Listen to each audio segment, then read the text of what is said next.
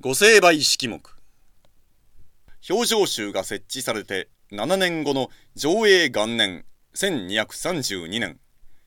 51箇条からなる御成敗式目が北条泰時により制定されます。または元号から上映式目と言います。鎌倉に持ち込まれる訴訟は年々増えていました。まず土地の争い借金の問題相続の問題。殺人や強盗といった刑事事件。頼朝から実朝にかけて源氏三代の時代には将軍自らの判断により一件一件判決を下していました。その際判決の基準になる法体系があるわけではなくいわゆる大岡裁きだったと思われます。それは頼朝のような能力のある為政者ならばいいのですか暗愚な為政者の場合はめちゃくちゃになる可能性がありました。それでなくても、訴訟の量も増え、内容も複雑化しており、個人の裁量によって一件一件裁判を行うというやり方には無理が来ていました。個人の裁量ではない、何らかの基準が必要でした。そこで法律です。北条泰時は新しい法典を作ることを考え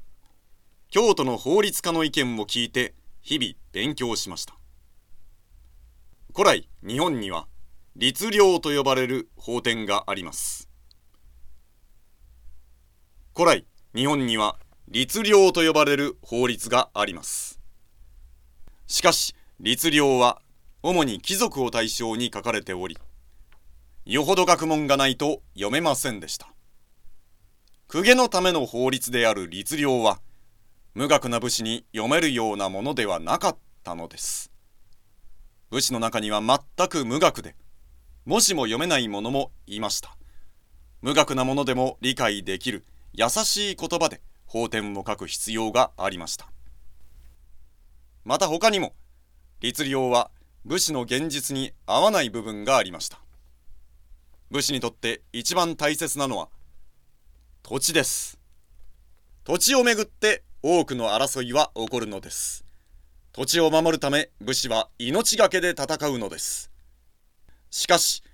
大化の改新以来整えられてきた律令では高知公民が建前で土地の個人所有を認めていません。そのため律令はそもそも土地をめぐっての訴訟を想定しておらず土地の争いに関する規定がほとんどありませんでした。これでは土地を第一に考える武士にはまるで役に立ちません。こうした点からも新しい武士のための法律が必要とされていました。また武士はそもそも血の気の多い戦闘集団です。問題が起こった時武力で解決しようとする傾向がありました。ほんの些細な口論例えば先祖の武勇を比べ合うといったことがいつの間にか一族を巻き込んだ合戦に発展してしまうのでした。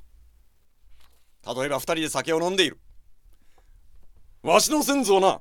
方言の乱の折源義朝公のもとでどうたらこうたら。それを言うんだったらですね、私の先祖なんか、石橋山の合戦の時に、頼朝公のもとでどうのこうのどうのこうの。ああ、それを言うのならば、わしの先祖は欧州合戦の折、どうこうどうこう。あ、そんなに言うんだったら、合戦で勝負を決めますか。おお、望むところだ。表へ出よ。単なる酔っ払いの喧嘩ならば、気が済むまでやらせればいいんですけれども、まずいことに双方が武士団も率いていますので、合戦ということになる。いちいち鎌倉の市中で合戦してもらったら大変困ります源平合戦の時代ならそんな武士のエネルギーを敵にぶつけさせることもできましたが日本全国がほぼ統一され外敵がいなくなった今幕府としてはいちいち御家人同士で合戦もやってもらっては困るんです。そこで武力ではなく裁判によってことを判決づける必要からも法律の制定が強く求められていたのでした。こうした必要性から上映元年1232年制定されたのが51箇条からなる御成敗式目または上映式目です。北条泰時は御成敗式目の完成にあたり六原短大として京都にある弟の重時に2通の手紙を送りその中に書いています。以下現代語訳です。多くの裁判で同じような訴えでも強い者が勝ち弱い者が負ける不公平をなくし身分の上下に関係なく公平に裁判を行う基準として制定したのがこの式目である。